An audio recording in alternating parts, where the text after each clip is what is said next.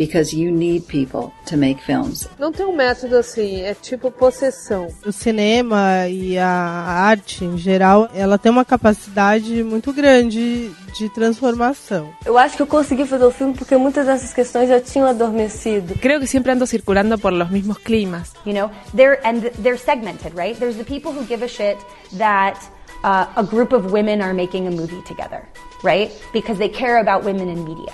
Eu particularmente tenho vontade de parar de fazer cinema todos os dias. Se eu conseguisse pequenas produções para fazer pequenos filmes com a paixão e o vigor que eu sei que eu tenho, esse seria o meu caminho.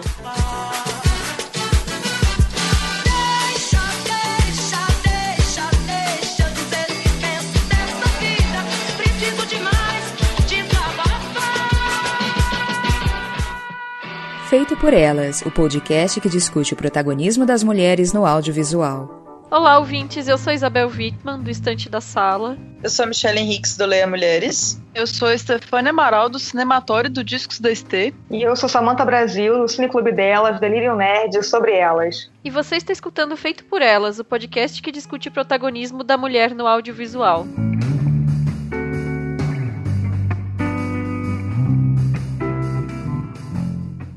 Hoje nós vamos falar da diretora e roteirista Laís Bodansky, que nasceu em São Paulo em 1969 e é formada em Geografia pela USP e em Cinema pela FAAP.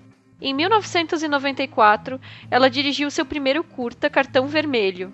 Em 95, foi assistente no curta Pedro e o Senhor, de Luiz Bolognese, com quem se casou e ele veio a ser seu roteirista em todos os seus longas ficcionais. Em 99, ela dirigiu um documentário chamado Cinema Bembe, o cinema descobre o Brasil, juntamente com o Bolognese. E em 2000 foi a vez de seu primeiro longa ficcional, Bicho de Sete Cabeças. Depois deles, vieram outros curtas e longas além de documentários seriados e em longa-metragem para televisão. Sobre o processo de escolha de um assunto para dirigir, a Laís mencionou: Fico à flor da pele quando encontro um bom tema e entro em estado de alerta em todos os lugares. Gente, eu sou até suspeita para gravar esse podcast porque eu sou a louca da Laís Bodansky. Eu sou muito fã dessa mulher, eu sou alucinada. Eu vejo o Bicho de Sete Cabeças todo ano e agora, como nossos pais também, eu vejo todo ano. E eu sei nem o que dizer, eu tô muito emocionada que a gente tá gravando sobre ela finalmente.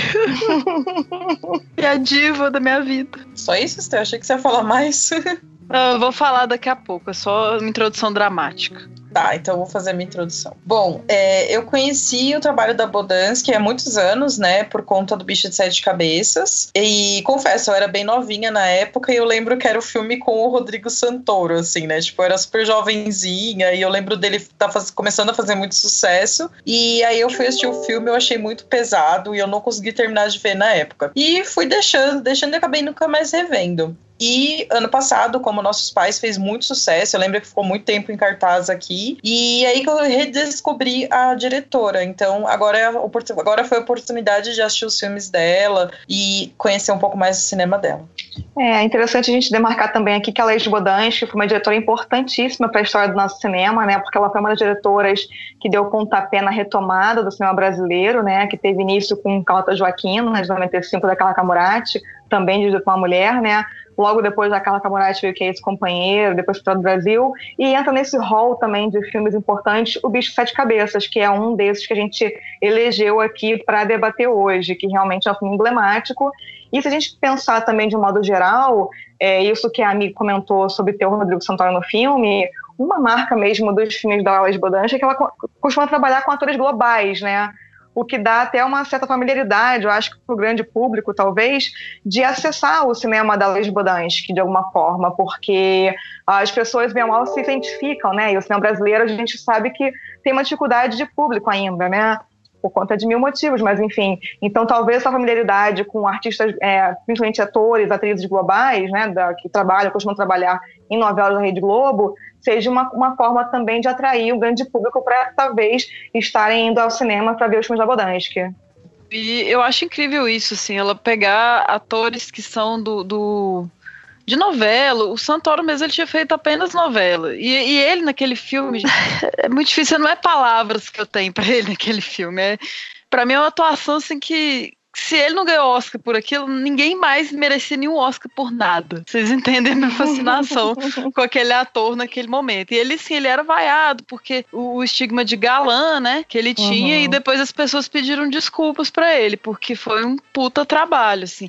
E a preparação de elenco também da, da Laís nos filmes dela. É incrível pensar que o Bicho Sete Cabeças é o primeiro filme dela, e o Sérgio Pena começou com ela nesse momento. Ele era do teatro, e depois ele fez a preparação de, de todos os, os longas dela. E é uma, uma coisa sensacional mesmo, como que o elenco da novela no filme dela se, se, destaca e fica maravilhoso. Eu acho que a grande questão da Laís, assim, para mim, talvez a maior, é conflito geracional.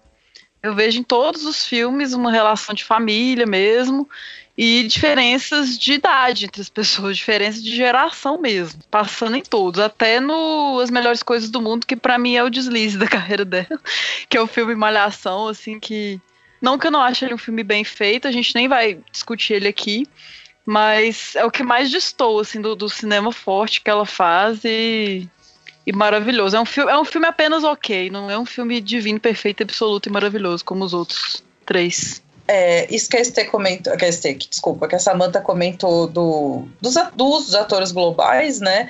Isso foi um ponto que para mim pegou bastante, porque eu cresci assistindo novela com a família e fui descobrir o cinema brasileiro bem depois, né?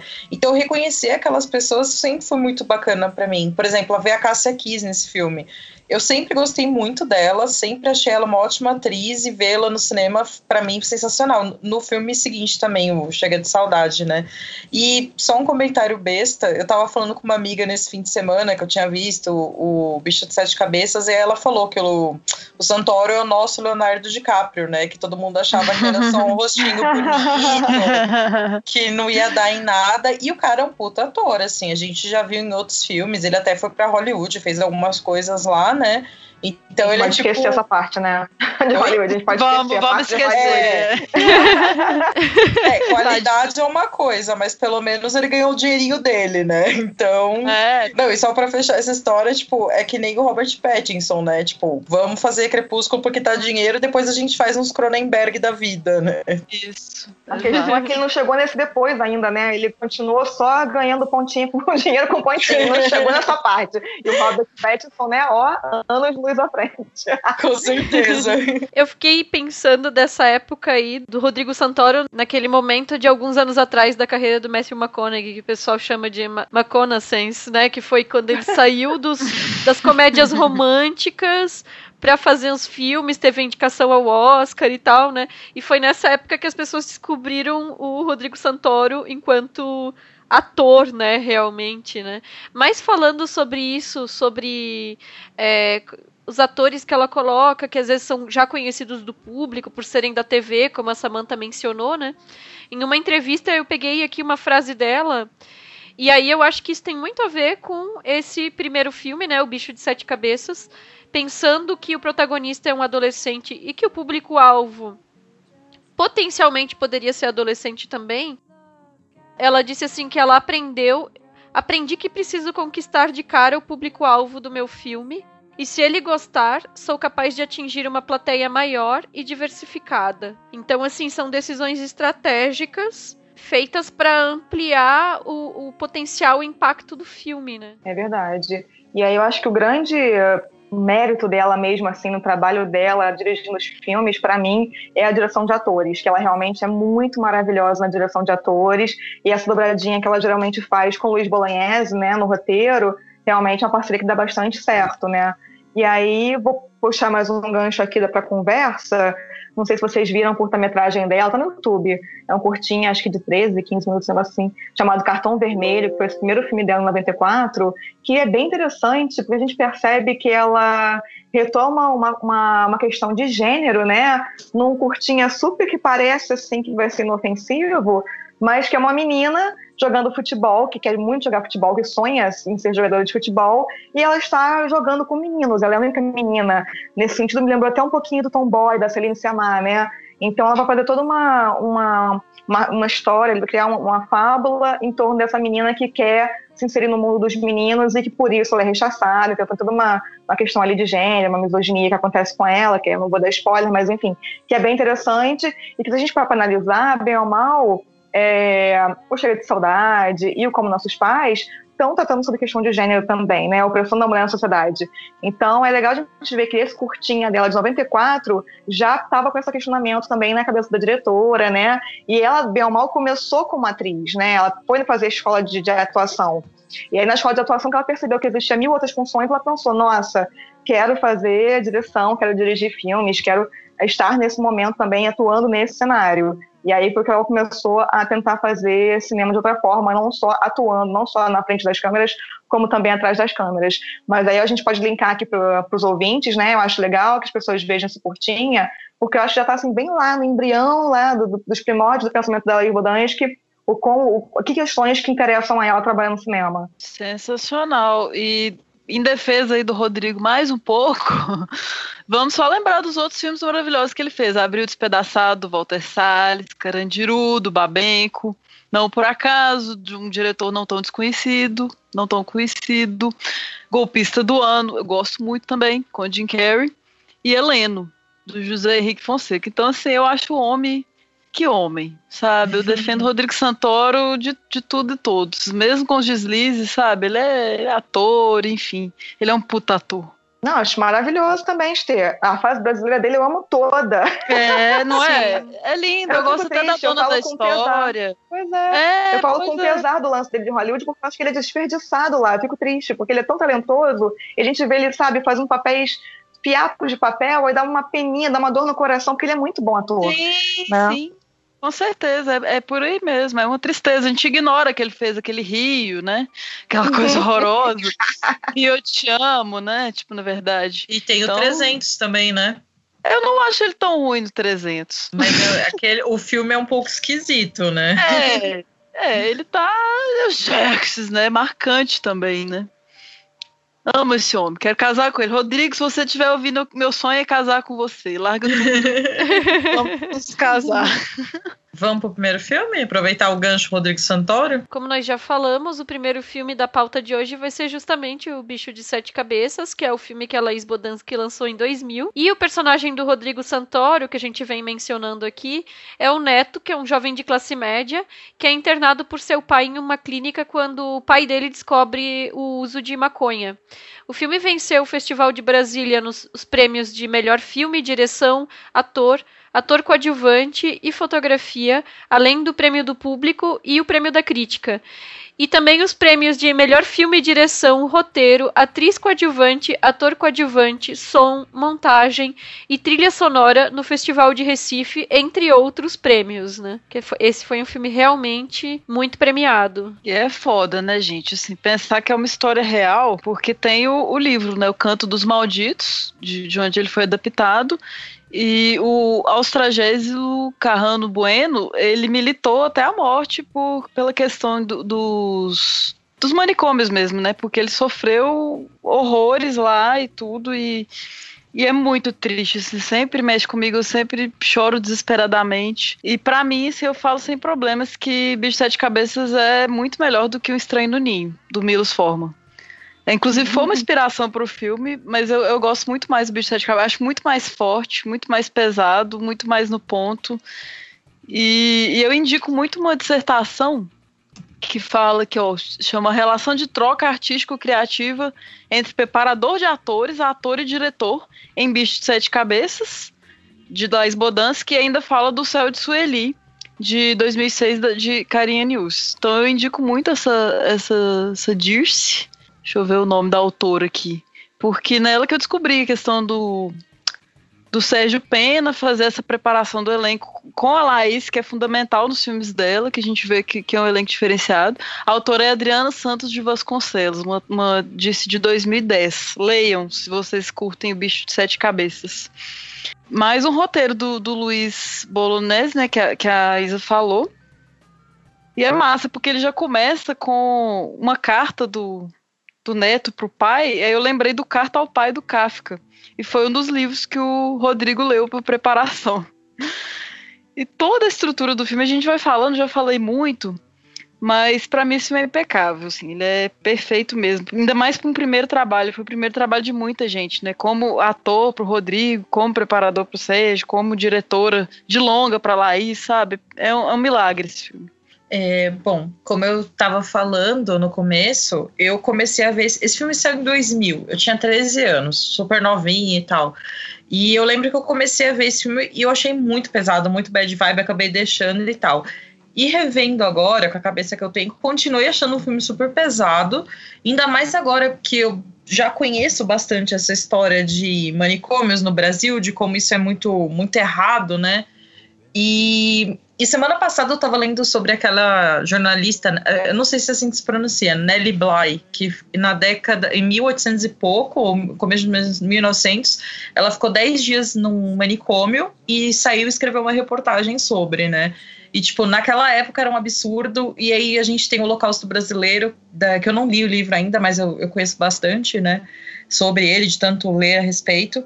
Também tem essa questão de, de manicômios do Brasil ser uma situação péssima, e o filme deixa isso muito claro, né? Não só a atuação do Rodrigo Santoro, de todos ali são sensacionais. O Otton Bastos, né? Tipo, um cara super veterano, num papel super bacana. Cara, eu gostei muito desse filme e sei lá, é um dos, dos, mais bem feitos, assim, que eu acho, em questão de roteiro, em questão de, de tudo, assim. Eu gostei muito desse filme e eu recomendo para quem quer conhecer mais cinema brasileiro e tal, e em geral, porque realmente é muito bacana. E a questão da denúncia também, né, do, uhum. ainda mais por ser uma história verdadeira, né, é, você ficar sabendo, né, como que é a situação real de manicômios no Brasil, que eu creio que não deve ter mudado muito, né. Verdade, Mia. Buchando também a tua sua lista de indicações de filmes sobre esse tema. Eu vou falar também do Nise, com essa loucura, né? Também retrata um pouco dessa realidade ultra perversa do que são, né?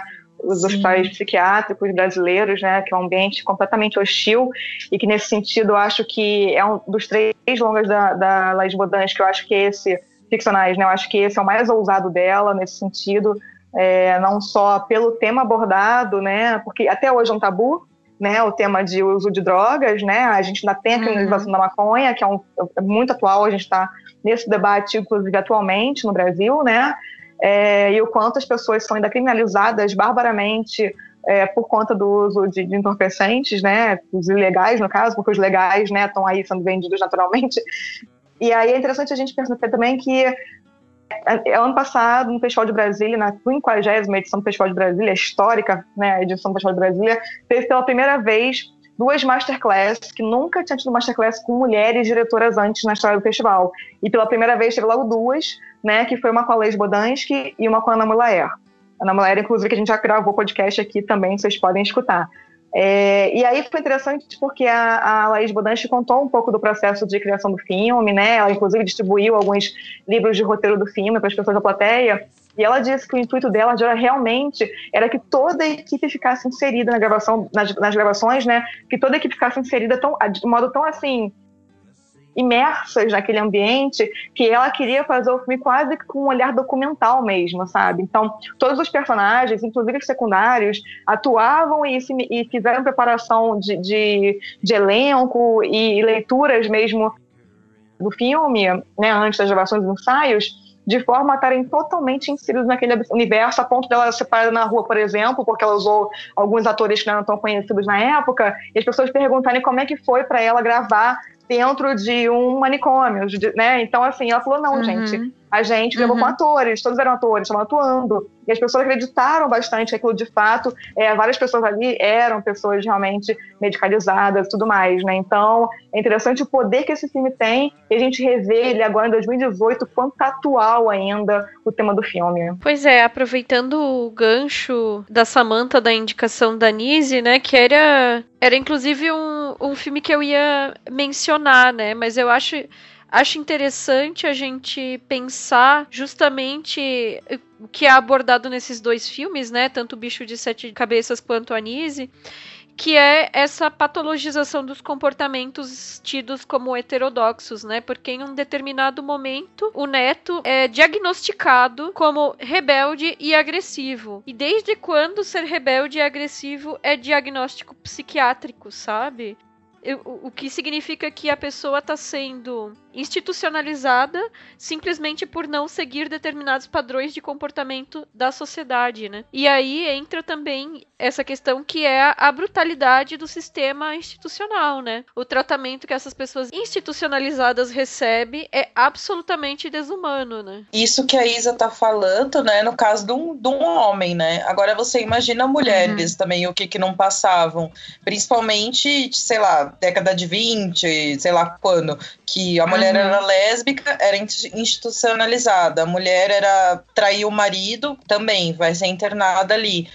E então é uma coisa muito complicada. E esses dias, engraçado, eu parei para tomar um café numa padaria e tava passando uma matéria sobre isso, sobre os manicômios que ainda existem no Brasil, né?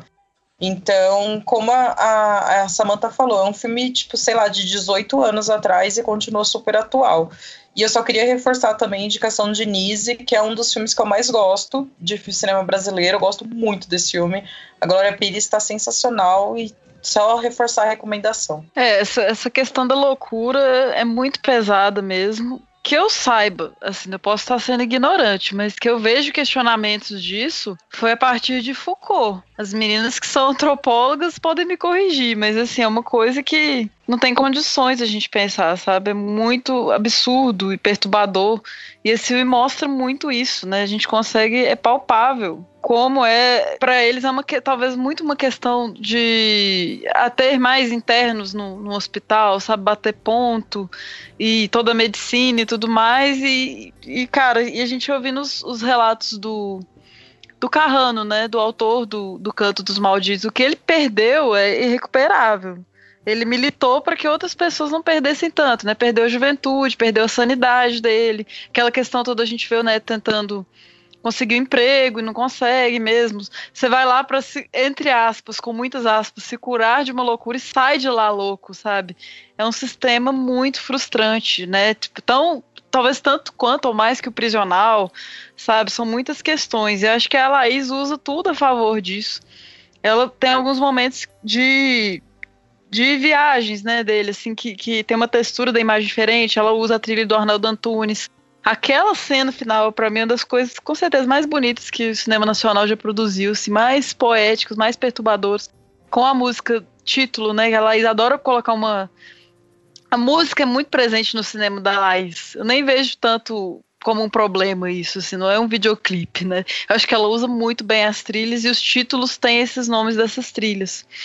E fica para mim sempre aquela imagem do, do Santoro atrás daquelas grades, que coisa mais poética, perfeita e significativa. Aquela cena final do, do pai dele, só sem silêncio, só chorando. Gente, que é esse filme? É verdade, Esther. Eu, eu, acho que a gente pode até arriscar e brincar aqui e falar que, obviamente, a Leis Bodante não faz musicais, mas eu acho que ela pode performatizar um cinema musicado, né? Porque realmente a trilha Sim. sonora dos filmes dela nunca são só trilhas sonoras. Sempre são diegéticas, né? Sempre fazem parte do roteiro do filme. E nesse também, como a Esther bem lembrou, né? Que é a música final que dá nome ao filme também, assim como Como Nossos Pais, é importante, né? E aí, levantando ainda a questão da, da, da do, da luta antimanicomial, por exemplo, a gente tem também o livro Diário do Hospício, né, o Cemitério dos Vivos, que Lima Barreto escreveu, né, e aí uhum. é isso, né, a gente percebe que, inclusive, tem meio que, apesar do bicho cabeça, de cabeça ter um homem branco lá como personagem principal,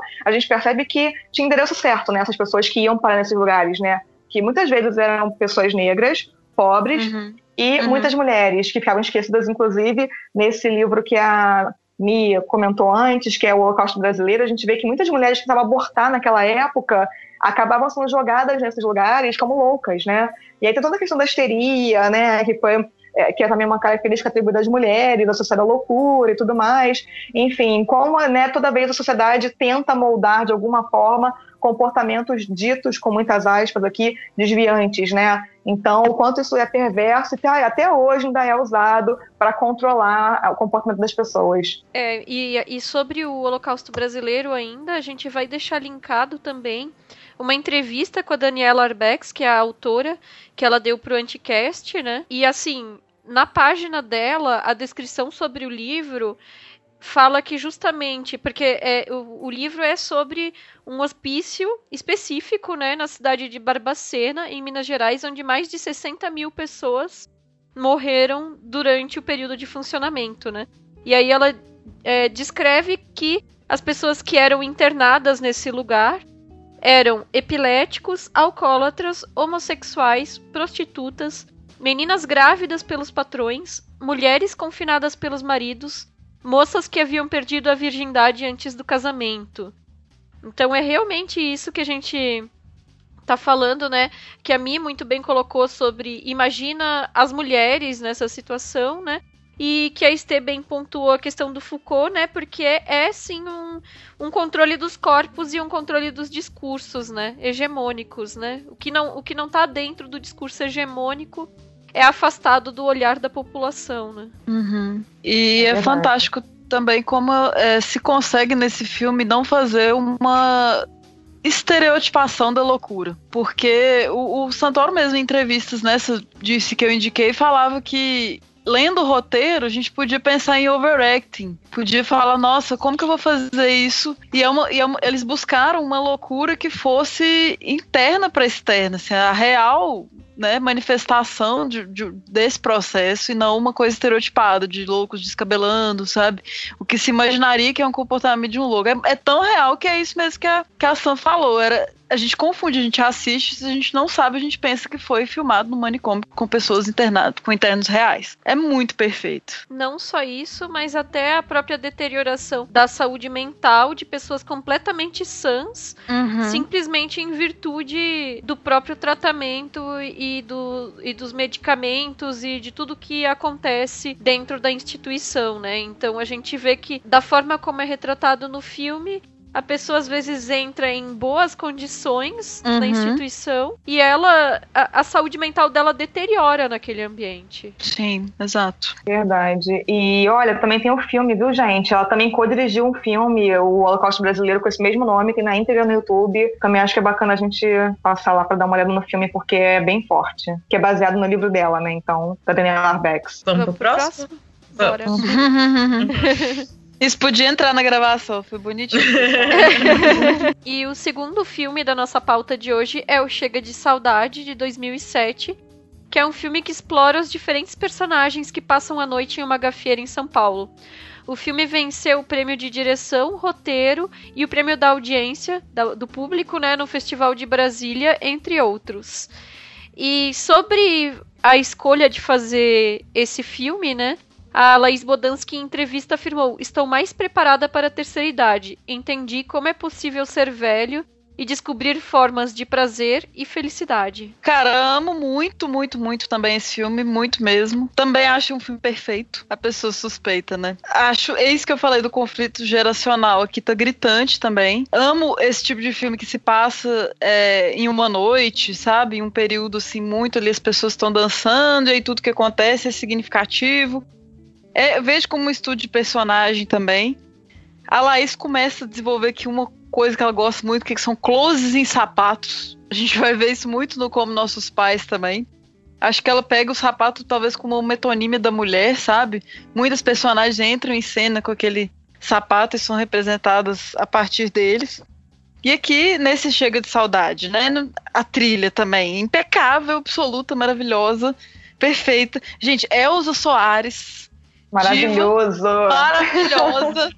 sabe, não tem como, assim, a trilha toda tem Ari Barroso na trilha, sabe, tem as, as melhores músicas, meu sonho era fazer uma festa chega de saudade e poder Ah, eu quero, me chama, Vamos combinar, porque é a melhor trilha possível, tipo, melhores músicas brasileiras ever, de desritmia, sabe, o elenco, né, Paulinho Vilhena começa que as, todos os filmes da Bodança que ele vai estar para sempre, a partir desse, né?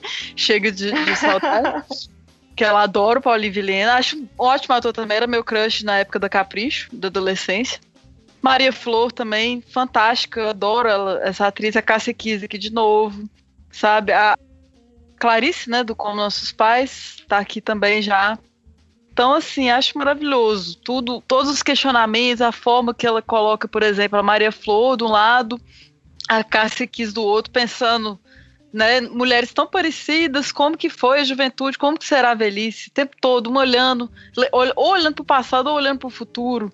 Acho a dinâmica fantástica nesse filme. Eu amei esse filme, gente. Para mim, ele foi o mais gostoso de ver dos três. Eu sei que todo mundo gosta muito do Como Nossos Pais, mas eu tendo a dizer no dia de hoje que eu gostei mais do Chega de Saudade.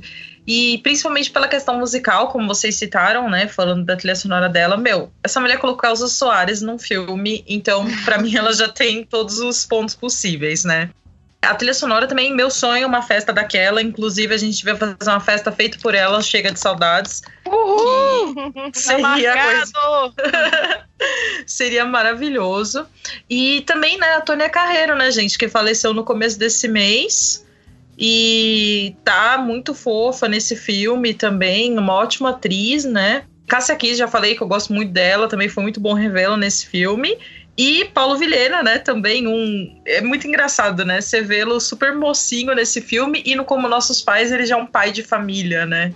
E aí eu me sinto velha também, porque eu lembro dele, sei lá, na escola da Sandy, naquele seriado que tinha na, na Globo na época, né? Mas uhum. enfim. é, eu, eu também gosto muito dessa coisa de filmes que se passam numa noite só, é num ambiente só, e tipo, tem tanta história num, num lugar só, sabe? É sensacional isso. E esse, como, os conflitos também de cada personagem, como cada um tem sua complexidade, né? E ela vai passando um por um com as musiquinhas. Cara, sério, eu sou só amores por esse filme. Eu acho que ele se tornou também um dos meus preferidos. Eu já falei isso do Bicho Sete Cabeças, vou falar de novo. Mais um preferido do cinema brasileiro para mim.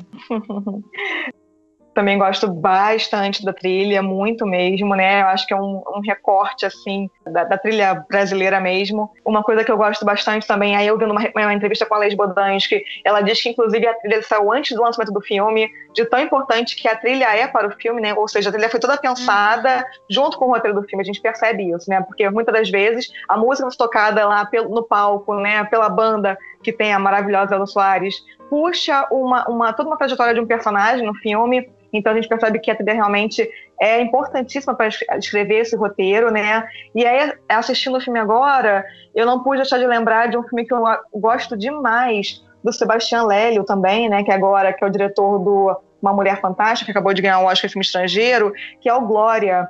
É, a protagonista do filme é a Paulina Garcia, que é uma mulher também, né? Mais velha, da terceira idade, digamos assim, apesar desse, tema ser, esse termo ser horroroso mas eu acho que é isso, são é um filme sobre pessoas desejantes, sabe? O que eu acho mais legal é que ela foca bastante nisso, no desejo da mulher mais velha, que é uma coisa que a gente pouquíssimo vê bem representada, né? Tanto é que a Clarissa Bujanra tem uma cena maravilhosa em que ela tá dando altas pegas com, com, com um homem, uhum. né? E é uma, uma cena realmente muito potente de desejo daquela mulher, desejo sexual mesmo, uma potência de vida, que eu acho que a gente percebe muito isso também nesse filme Glória que eu mencionei do Sebastian Lélio, que é também uma mulher que vai se reencontrar consigo mesma numa, numa, numa jornada de autoconhecimento, onde ela vai conhecer o mundo. E aí também vou lembrar de um outro filme, que é A do Deserto, que passou recentemente na Mostra de São Paulo e que vai estar em breve no Brasil, que é argentino, da diretora Cecília Tan e Valéria Pivato, que é a estreia delas na direção de longa-metragem, que também tem a mesma Paulina Garcia, num papel um pouco similar, que é essa mulher também mais velha, se redescobrindo na vida e cheia de desejos sexuais e pulsantes de, de vida. E eu acho que o filme da, da Laís Bodante, nesse sentido, Chega de Saudade, ele, tem, ele trabalha bem essa dicotomia, né? A, questão geracional, como a Esther mencionou, e aí esses desejos como são diferentes, né? de uma, de uma pessoa mais, uma mulher mais velha, por exemplo, porque é muito centrado nas mulheres o filme, né? apesar de ter personagens masculinos também, mas é bem centrado nas mulheres esse filme. Então, quantas essas pulsões de vida é, se dão de forma diferente, quanto a mulher mais velha realmente é abandonada. A gente percebe isso nas personagens, né? Porque aquela disputa, inclusive, por quem vai dançar com um rapaz que se paga para dançar no baile, né? A gente percebe muito, muito isso. Que os homens estão ali sendo disputados e as mulheres estão orbitando aqueles homens. Então é bem interessante a gente pensar nesse abandono feminino que a sociedade provoca das mulheres mais velhas, né? Que não servem mais, que são descartadas. Eu acho que isso me levanta essa questão de forma bem eficiente. Perfeita colocação da Sam. Eu ia puxar para isso mesmo, que no cinema tem essa preocupação, né, de ângulos, de, de rejuvenescer as pessoas. E aqui a Laís está filmando rugas, né? Tá filmando marcas mesmo. Eu, eu vejo muito, quase naturalista os corpos. É verdade. Ela filma bem E- de perto, inclusive, né? Esses Sim, rostos, né? é, Super close, vê- essas mulheres com rugas, é bem bacana isso. Exatamente, atrizes consagradas globais, sabe? E vendo que, que a idade chega e trazer isso é maravilhoso, e que a gente não, não morreu ainda, sabe? E eu acho massa que inverte muito a dinâmica do, do jovem aqui, porque o personagem do, do Vilhena, né, o- ele é um jovem inseguro e possessivo, né? A Maria Flor tá, tá escapando ali aos poucos de um relacionamento abusivo que ela vai percebendo. E quem tá se divertindo horrores mesmo são os velhos, sabe? Ele tá lá pra colocar música pra eles. Então, acho fantástica essa inversão. Tem algumas falas muito fortes, né? da- das- da- acho que é da Cássia Kiss mesmo, que, que um momento que ela meio que desiste ali, ela chora. E, e conversando com as amigas, ela fala: Olha, minha energia de mulher, ela vem do barro. Né? Ela até segura, assim, no, É, no útero, assim, nossa. Não de homens. Mas eles são ótimos numa noite de chuva. então, assim, é, é muito poder, sabe? E, e lidando com essa disputa que as mulheres são condicionadas mesmo, né? Comparação o tempo todo, uma olhando a outra de cima a baixo, né? A frustração, expectativa, ciúme, né? Do, ciúme não só das mulheres, mas como o Paulinho Vilhena fica louco, porque o, o aquele velho tá querendo pegar minha mulher e não sei o quê. Então é, eu acho perfeito trabalhar isso tudo dessa forma. Nesse filme, como, como ficou o resultado, sabe? As mulheres renovando o batom ali no banheiro, é muito real. A paçoca em amor, só alegria. A, a Estê acabou falando o que eu queria citar, que era justamente essa fala da Cássia Kisler, que ela fala que a energia dela vem do bairro e ela segura a barriga, assim, bem na região do útero. Eu achei aquela cena muito foda. Eu falei, caralho, que filme sensacional, né? E eu gostei bastante, né? Eu fiquei com muita raiva dela, tipo, cair na lábia do cara no final, entrar no carro com ele. Mas a Maria Flor pega a mochilinha dela e dá no pé. Ela Uhum. fala, tipo, eu não vou pra praia com você. Ah, onde você? Ele gritando com ela, que desespero, que vontade de dar um soco na cara dele. Sim. Chatinho. É, eu né? acho, Mia, mas eu acho que é isso. A mulher mais nova, ela ainda tem essa possibilidade. A mulher mais velha meio que não Sim, tem exato. saída. E é isso que Sim. fica legal, que ela mostra bem no filme, assim, né? Que, tipo, olha, se não for esse cara, se ela não se submeter a isso, coitado, ela não vai ter esse homem que ela quer. Uhum. Né? Porque ele tá de olho na juventude. Então, esse diálogo né, geracional que ela propõe no filme, de forma bastante dialética, é bem interessante. E ela Exatamente. tendo falado isso já, acho que no final eu tinha ficado um pouco incomodada com isso também. Mas eu penso assim que ela meio que vai usar ele também, sabe? Tipo, ela vai continuar fazendo as coisas dela e. É Eu porque ela também não é vejo- enganada, né? Ele É. engana ela. Ela é até fala claras tem- ali, né? Sim, é só lábia e tal.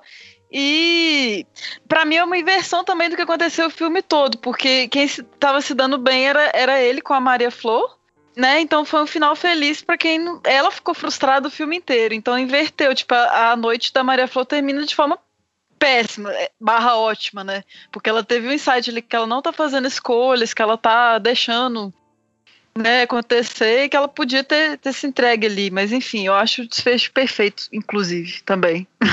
Não, eu só queria completar uma coisa, né? Tem essa questão do relacionamento da Cássia Kiss dela, mas tem os outros tantos, né? A Beth Farias, Aham. Faria, né? Naquela coisa, tipo...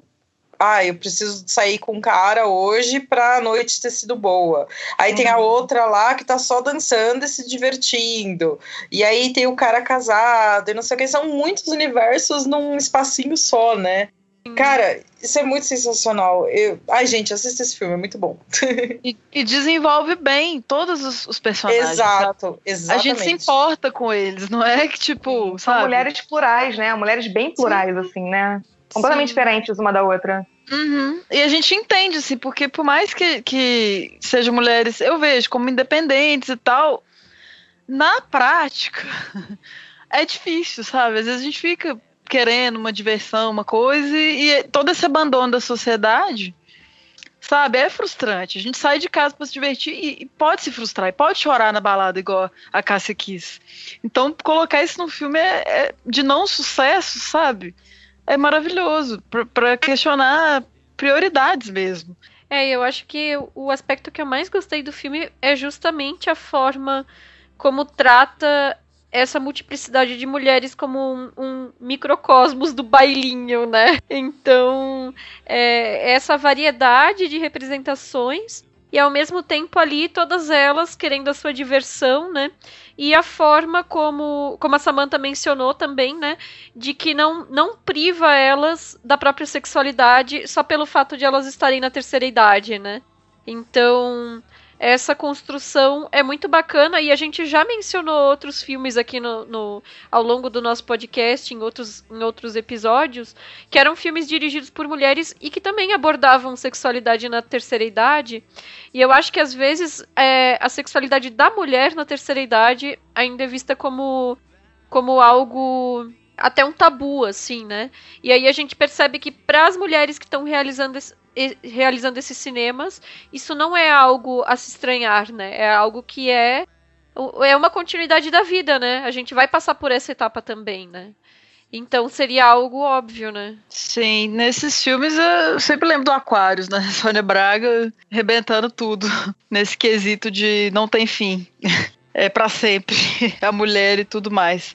E aquele casal de viúvos também eu acho fantástico, assim, que eles são acho que os mais velhinhos de todos, eles nem conseguem dançar, ela já tá com memória fraca.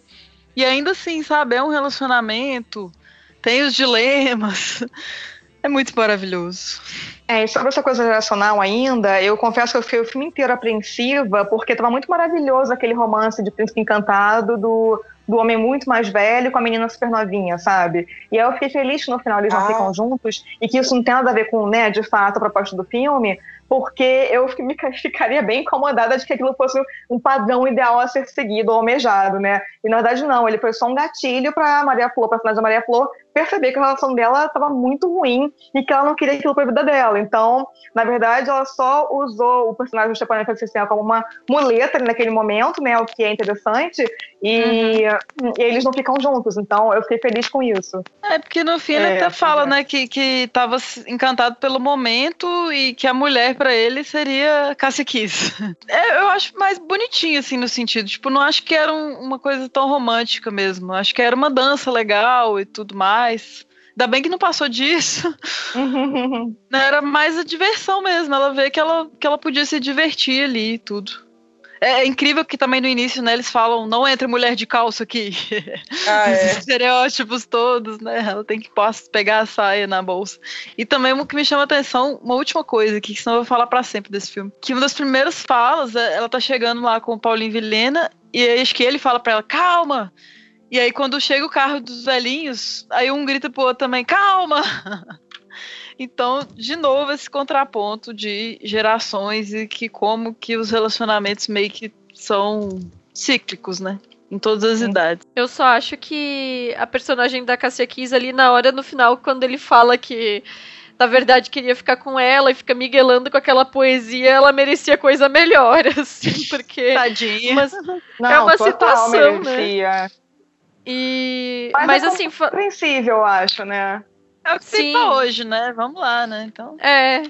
Mas assim, falando esteticamente, outra coisa que eu gostei do final do filme é justamente quando a festa acaba, vai todo mundo embora, aquela coisa, né? E fechando o salão, né? Porque aí tem que descer aquela porta, aquele rolo metálico e tal, né? E aí a câmera se afasta e aquele letreiro com o neon falhando, uhum. assim, né? Aquilo ali eu achei tão Sim. bonito, tipo, tão fim de noite. Maravilhoso. E é, e é uma mensagem de que a vida continua, né? Porque amanhã tem mais um baile, depois de amanhã tem mais um baile, e é uma Uhum. coisa, né, que tá ali naquele porvir, realmente, né? Não foi uma noite única, não foi um momento, assim, inesquecível. É um porvir, é a vida acontecendo. Com esse desfecho bonito, a gente pode ir pro Como Nossos Pais, né? Sim. E... que é o último filme, agora mais recente, da Laís Bodansky, foi lançado ano passado, em 2017, para quem estiver ouvindo esse podcast em 2018, né? A protagonista é a Rosa, que é interpretada pela Maria Ribeiro, que é casada com um dado, que é o Paulo Vilhena de novo, né? E ela é retratada em uma crise, em um momento de crise, tentando equilibrar os pais, as filhas, o casamento, o trabalho e dar conta de tudo, né? E ela concedeu diversas entrevistas sobre como foi o processo extremamente pessoal de, de fazer esse filme, porque foi o primeiro em que ela não corrigiu o roteiro, ela roteirizou e depois passou pro, pro Bolognese ler e, e acrescentar assim o que, o que fosse necessário, né? Mas esse foi o primeiro filme realmente que ela fez o, o trabalho principal de roteiro, né? E ela disse em uma entrevista que esse filme foi um pouco diferente porque eu tive muita vontade de escrever também. Nos meus outros filmes a ideia partiu de mim, sempre participei da confecção do roteiro, mas nunca sentei sozinha no computador. Sempre foi o Luiz Bolognese, que é meu grande parceiro e é também nesse filme, mas num certo momento senti a necessidade de inverter com ele. Sempre ele escrevia sozinho, eu via, lia e a gente conversava. Dessa vez foi o contrário. Fiquei sozinha com as palavras, aí ele lia e a gente conversava. A troca aconteceu, não foi diferente. E aí ela também menciona, vivi a crise junto com ela, com a personagem, né? E questionei os formatos de família que herdamos de nossos pais. Então, assim, é, é um filme bastante intenso e a gente percebe que é um filme muito pessoal e é um filme que fala muito sobre o que muitas de nós mulheres estamos passando nesse momento em nossas vidas pessoais, né? Total, assim, parece que ela conhece a minha família, né? A sua, a nossa, enfim, é, são muitas relações ali que já começa com diálogos cortantes, né? Difícil. É um, é um filme a princípio desconfortável, né? Ele, ele consegue acho que equilibrar muito bem isso assim de ser gostoso de assistir com ser desconfortável, porque são diálogos ácidos mesmo, é pesado também. E eu, sinceramente, eu não sei dizer desses três agora pensando aqui, eu acho que eu gosto dos três iguais, cada um do seu jeito. São como os três filhos, assim. os, os, três, esses três filmes que a gente discutiu. Eu não tenho preferido. Eu, eu amo os três igualmente. Eu acho que o meu preferido é o Como Nossos Pais, mas assim, muito juntinho de Bicho Sete Cabeças. É, uhum. Porque como a Esther falou e a Isa também, é, é, impossível assim a gente não se identificar, nós mulheres não nos identificarmos com alguma coisa do filme. E eu acho que o maior ganho do filme nesse sentido é a gente pensar que ela conseguiu equilibrar de uma forma bem bacana uma, uma, uma crítica social, né, o drama do filme com um tom de humor também, porque ele tem momentos de alívio cômico, né, de leveza, então ela consegue equilibrar nesse roteiro, na forma de filmar essas imagens que ela coloca pra gente no filme, é, de forma bem harmoniosa, né, então a gente tem um roteiro que ao mesmo tempo que nos leva a refletir, é triste, a gente até chora em alguns momentos, a gente também ri em alguns momentos, né, então ela equilibra bem isso. Enquanto vocês estavam falando aqui sobre o filme seu preferido ou não, eu tava pensando que ele é o que eu menos gosto, e eu ia usar como argumento, ah, eu não me conectei muito com a personagem, eu não, não gostei muito da personagem principal, mas aí eu fiquei pensando, na verdade, eu me, eu me vi demais até nela, né? Assim como a gente estava falando da, das nossas famílias e tal. E eu vi muitas coisas nela que eu não gosto em mim, talvez, então por isso teve esse embate, assim como já aconteceu em outras é vezes. É possível, né? é uma né? terapia quase, né? Exatamente. Ah, gente, e ver o Kazé nesse filme foi sensacional também. Né? Ah, né? sim! eu falei, Surtei. Porque todos os filmes dela, para mim, foi uma volta à minha juventude, né? Rodrigo Santoro, Paulo Vilhena, atores da Globo que eu via na novela, e de repente o Kazé, né? Então, um sensacional. E um ótimo ator, eu gostei muito do papel dele, né? E, e assim, é um filme de classe média, embates da classe média, aquela coisa toda. E é um filme muito bom, muito bom mesmo, até pela questão da, de identificação. Me incomodei com umas coisinhas assim, né? Porque eu sou a chata problematizadora, mas é assim, é o que eu falo, é o que eu menos gostei e ainda continua sendo um filme quatro estrelas, assim. Então recomendo demais também. É interessante porque esse, para mim, é o filme que eu mais gostei deles e eu acho que justamente porque Primeiro a questão da identificação, porque até em, em faixa etária, né, a gente está mais próxima da personagem do filme, né, da Rosa, do que dos personagens dos demais filmes, né? Mas também porque eu acho que esse é um trabalho muito mais pessoal dela, assim, o fato de ela ter feito o primeiro rascunho do roteiro, eu acho que faz uma grande diferença aqui. E também um trabalho muito mais maduro. É, dá pra ver que são reflexões que ela vem trazendo da, da vida pessoal mesmo dela, pensando nessas relações de trabalho, relações familiares e todos os, os as jornadas duplas e triplas que a gente tem que enfrentar, né? E, e isso traz assim uma, uma realidade para o filme que é muito fácil de, de, de criar essa identificação. Então, é, eu acho que é um filme que artisticamente ele é maravilhoso, mas assim, em termos de discurso e em termos de realidade social, ele também é muito, embora classe média e tudo, a gente sabe que é um recorte privilegiado, né? Mas ele ele gera uma aproximação. Gente, Michelle aqui, eu só queria agradecer vocês por ouvirem o programa. Eu vou ter que sair da gravação agora. Então, um beijo para vocês. Espero que vocês gostem dos filmes da Laís tanto quanto a gente gosta, tá? Beijo. Então, no, no Como Nossos Pais, nessa pérola magnífica, que é como nossos pais, a Laís tem muitas escolhas muito felizes na direção dela, assim, que eu reparei mais na. Já tinha amado, né? Mas na revisão eu reparei umas, umas gags assim que ela faz de roteiro, de filmagem e de tudo mais. Uma coisa, quando a Rosa some, tipo assim, deixa o marido lá com a, com a família e tem pizza, né? Ele não sabe o que fazer, todo mundo acorda tarde. Ela de fato some, a gente não vê ela viajando, né? A gente já vê é ela, Fênix, maravilhosa, ressurgida em Brasília, nua, certo? E nua de costas. Ou seja, é uma nudez da personagem, mas não é pra gente ver, não é pra objetificar ela. Não é uma coisa um produto comercial, né? É, um, é uma nudez, é um, é um, desnude ali. Eu acho fantástico essa é, forma que foi filmada. também. Sim, e de costas, sabe? De, de, claro, ela tem outro momento da, é, outro momento que eu vou aproveitar e falar. Ela fica nua, mas é no momento que eu acho mais fantástico do filme, que é a, a montagem da, da cena que ela está lá com, com a fé dela e, e, de repente ela está com o marido. que foi aquilo? Que montagem é mais bom. sensacional. É, é, a é montagem é muito boa, assim. Porque a gente sempre vai ter dúvidas do que, que aconteceu, assim como ela uhum. foi muito comparada com Capitu, né? A gente não sabe de fato o que aconteceu, mas uma coisa levou a outra, sabe? É, um, é um, um, gancho muito perfeito que ela faz ali.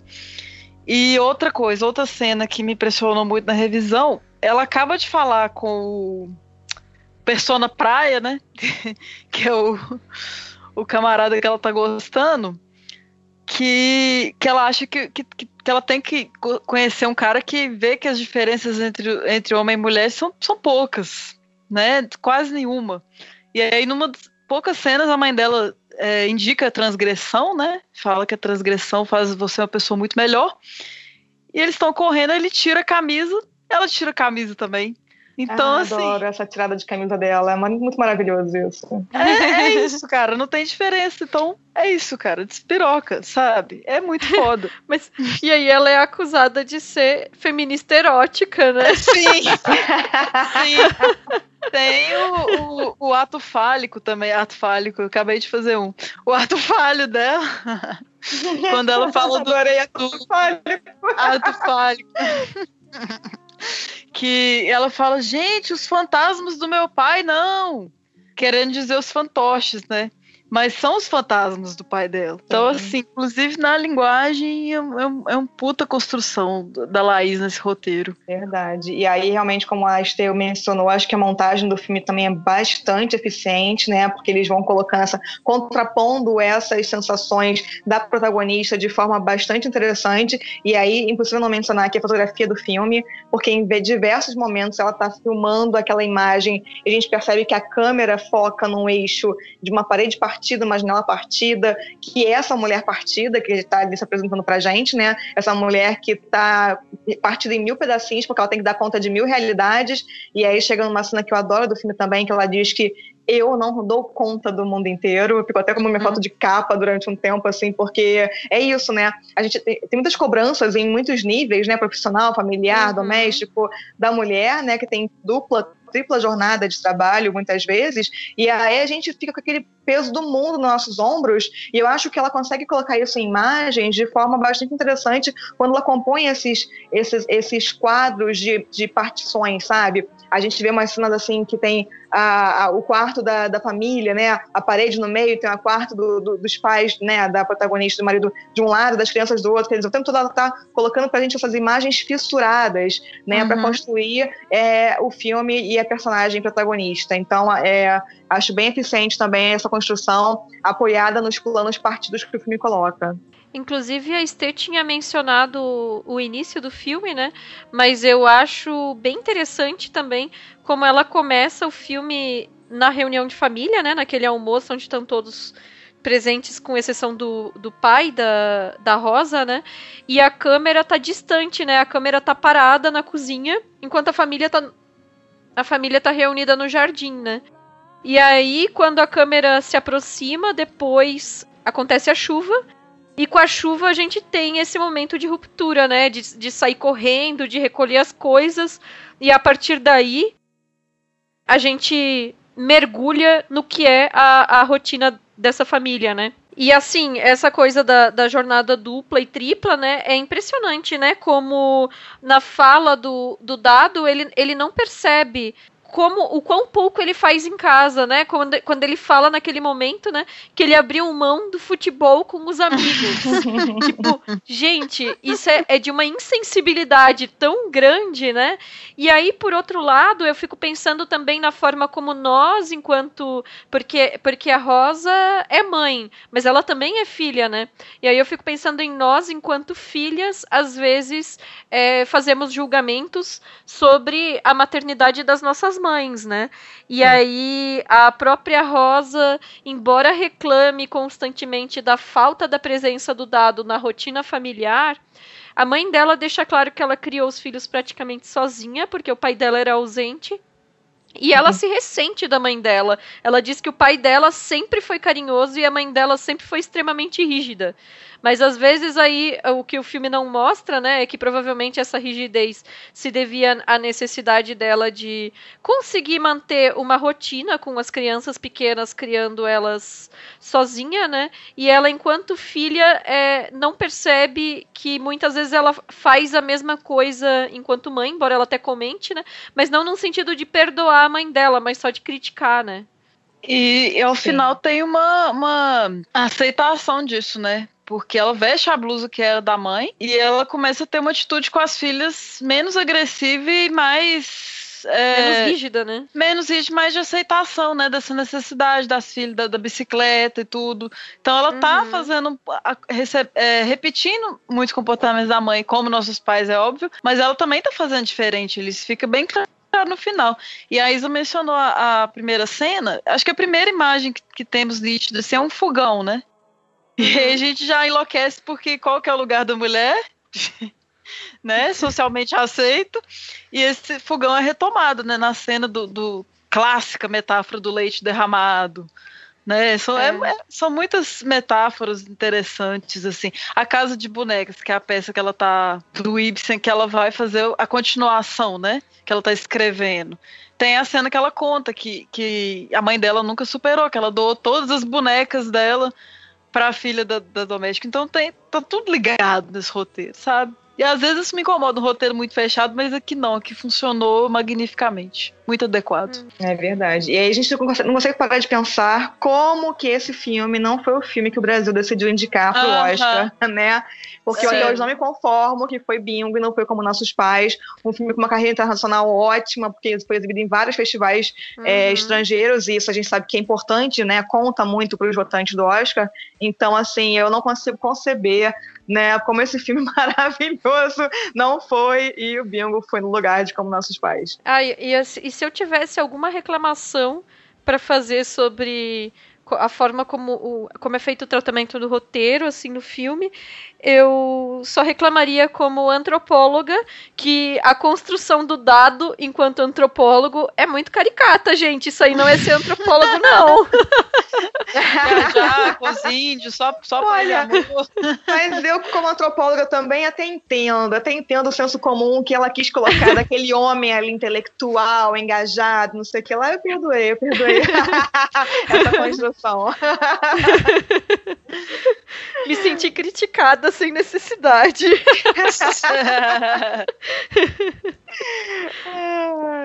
é, tem um momento Mas... de metalinguagem que, que eu acho interessante também, que ela, quando ela vai colocar a peça dela, né, pra... Passou o concurso, mas ela quer colocar a peça nos teatros, aí ela conversa com uma mulher e fala, nossa, eu queria muito que essa peça fosse dirigida por uma mulher. Aqui estamos, né? Você é, não, é um filme ultra militante, é. né, gente? Isso aí é fato. Uhum. É um filme ultra militante da Luiz Bodansky, que não tem como uhum. dissociar esse filme da militância dela feminista. E eu acho que é aquilo, eu acho que é um filme nesse sentido positivo, porque dá para fazer um filme militante sem ser panfletário necessariamente, né? Uhum. Então ela consegue organizar de uma forma orgânica a ponto de ficar estruturalmente interessante o filme sem ficar o tempo todo levantando bandeira, apesar dela levantar milhões de bandeiras no filme, né? Então, não sei Sim. como para os homens seria essa recepção, mas para nós mulheres eu acho que é bem bacana. Mas eu acho que não é, não parece panfletário, não parece militante, justamente porque essas essas vivências que estão sendo retratadas são realmente muito próximas e muito críveis, sabe? Então não Sim, parece total. que ela está exagerando situações para criar lições de moral. Uhum. uhum. Mas eu nem acho que ele é tão. Assim, acho que tem bons momentos o dado, sabe? Tipo, ele não é tão julgado assim como ah, ele homem. Ele é fruto, ele é fruto, né? Ele é fruto da, da sociedade machista que a gente vive, né? Ela não Sim, o é. legal é isso, eu acho que o filme é importante nesse sentido. Ela não demoniza nenhum personagem, né? É, ela não tá julgando nenhum Sim. deles. Isso é bem uhum. bacana. Ela simplesmente coloca situações críveis de pessoas, tanto mulheres quanto homens, que a mãe também reproduz algumas coisas, que vivem na sociedade machista. Né? Todos nós somos passíveis de cometer atos de machismo, né? porque a gente vive numa estrutura machista. Então, nesse sentido, acho que o filme é interessante porque ele não vilaniza ninguém, né? Nenhum dos personagens. Sim. O pai é ausente, o pai, inclusive, da, da, da, da, protagonista também é ausente, não vilaniza ninguém. Então é, é bacana nesse sentido. Quem julga é, é o espectador. Uhum. Inclusive a própria Rosa, né, que em momento algum, muito pelo contrário, é retratada como uma super mulher, né, porque ela mesma diz que ela não dá conta de tudo, né? E é, é retratada também como uma pessoa falha, né? Como todas, como todas as outras personagens que estão é, gravitando em torno dela. É, vídeo a relação com a irmã, né? A irmã tá com a namorada na sala e ela super, né, é negativa com a irmã, porque, tipo, ó, tem as meninas aqui, você não pode namorar uma menina aqui na sala. E tem esses momentos é. também de fraqueza da personagem dela, né? Que ela também se acha super pra frentex e ela meio que tá ali super careta, né? Então como se ela não soubesse como lidar com a situação e, e ao mesmo tempo uma, uma desconexão de certas liberdades que a geração da irmã dela, que é mais jovem, né, tem Sim. e que a geração dela ainda tá tentando se encontrar, né? Verdade. Se libertar. Sim. E, e, eu ia puxar a Caru mesmo agora, que é, que é a irmã mais jovem, que é a é filha de fato, né? Do, do pai dela. Ainda tem mais esse conflito que ela precisa lidar, além do, do geracional, né? E eu vejo que ela tem muito espaço. Tanto que ela pega a matéria, ela lê, ela estudando para a peça, ela concorda, ela pega como referência, né, a matéria que a menina rasga da revista ali, ela aceita essa subversão. Apesar de não, não conseguir li, lidar a princípio, eu vejo a Carol como tipo a Jéssica da, do Que Horas Ela Volta. É o personagem mais jovem ali que está trazendo um, um, valor ali, né, diferente para essa uma sociedade. Reflexão. É uma reflexão nova ali que eu acho que ela é bem acolhida, sabe? Ela vai. Tem esse processo clássico também, né? Que ela, na viagem ela, ela usa um vestido floral né, abraça uma versão mais feminina, estereotipada da, da mulher, né, romântica. Tem tudo isso, sabe? E no, tem uma associação massa também com as plantas da mãe dela. Mãe dela aguando, depois elas continuam, né? As, as próximas gerações aguando aquelas plantas, ali a vida continua. É um filme muito bonito, gente do céu. Quem não viu não pode atravessar a rua sem assistir esse filme. Por favor. Ah, verdade. Mais um pra minha lista de não atravesse a rua sem ver. Então, para fechar o nosso programa de hoje, a gente só queria lembrar que no final do ano a gente fez um programa especial que a gente chamou de Troféu Alice, por causa da Alice Gui, que foi a primeira mulher, a primeira pessoa da história a dirigir um filme ficcional. E esse troféu Alice, a gente se propôs a premiar os melhores filmes, os melhores trabalhos realizados por mulheres no cinema no ano de 2017. E o Como Nossos Pais, recebeu cinco prêmios da nossa própria premiação uhum. é, nesse troféu Alice. Ele, gente, ele ficou com o Alice de Bronze, o terceiro lugar, né? No melhor filme nacional protagonizado por mulher. É, Alice de Ouro, melhor atriz coadjuvante para Clarice Abujanra. É, Alice de Prata, de melhor filme nacional dirigido por uma mulher, Alice de Bronze de melhor diretora nacional para Laís Bodansky, E no voto popular levou o prêmio de segundo lugar de melhor diretora do ano. Então, realmente foi um filme que teve uma, um peso, né, uma importância aí no ano passado e que a gente sabe que pelas características dele, ele com certeza vai continuar aí sendo debatido porque são questões que não vão se esgotar tão cedo, né? Ou seja, amamos o filme. Total. amamos. Total. A gente gostaria de lembrar para vocês que todos os principais filmes e as referências que foram mencionadas nesse programa estarão linkados no nosso post. É isso aí, por favor, leiam lá. E mandem também o feedback de vocês, não no post, mas pode ser em todos os outros lugares, todas as redes, no SoundCloud, no nosso e-mail da riqueza, que é o contato feitoporelas.com.br e nas redes todas, né, Twitter, no meu querido Instagram, no Facebook, e temos também o Letterbox com as nossas estrelinhas e corações. Valeu! E além do feedback, se vocês quiserem, puderem avaliar a gente no iTunes ou em qualquer outra rede que vocês utilizem para ouvir os podcasts, a gente fica muito feliz. E também, se vocês puderem recomendar para as amigas e para os amigos que ouçam o podcast ou compartilhar nas redes sociais, isso ajuda muito a gente a ganhar visibilidade. A gente agradece muito. Além disso, a gente queria agradecer vocês pela audiência e até o próximo programa. Valeu, até, pessoal. Beijão. Beijo. Agora você pode ajudar o Feito por Elas a crescer. Para tornar-se madrinha ou padrinho, acesse padrim.com.br barra Feito por Elas ou patreon.com barra Feito por Elas. Feito por Elas dando a vez e a voz ao que há de melhor nas produções realizadas por mulheres.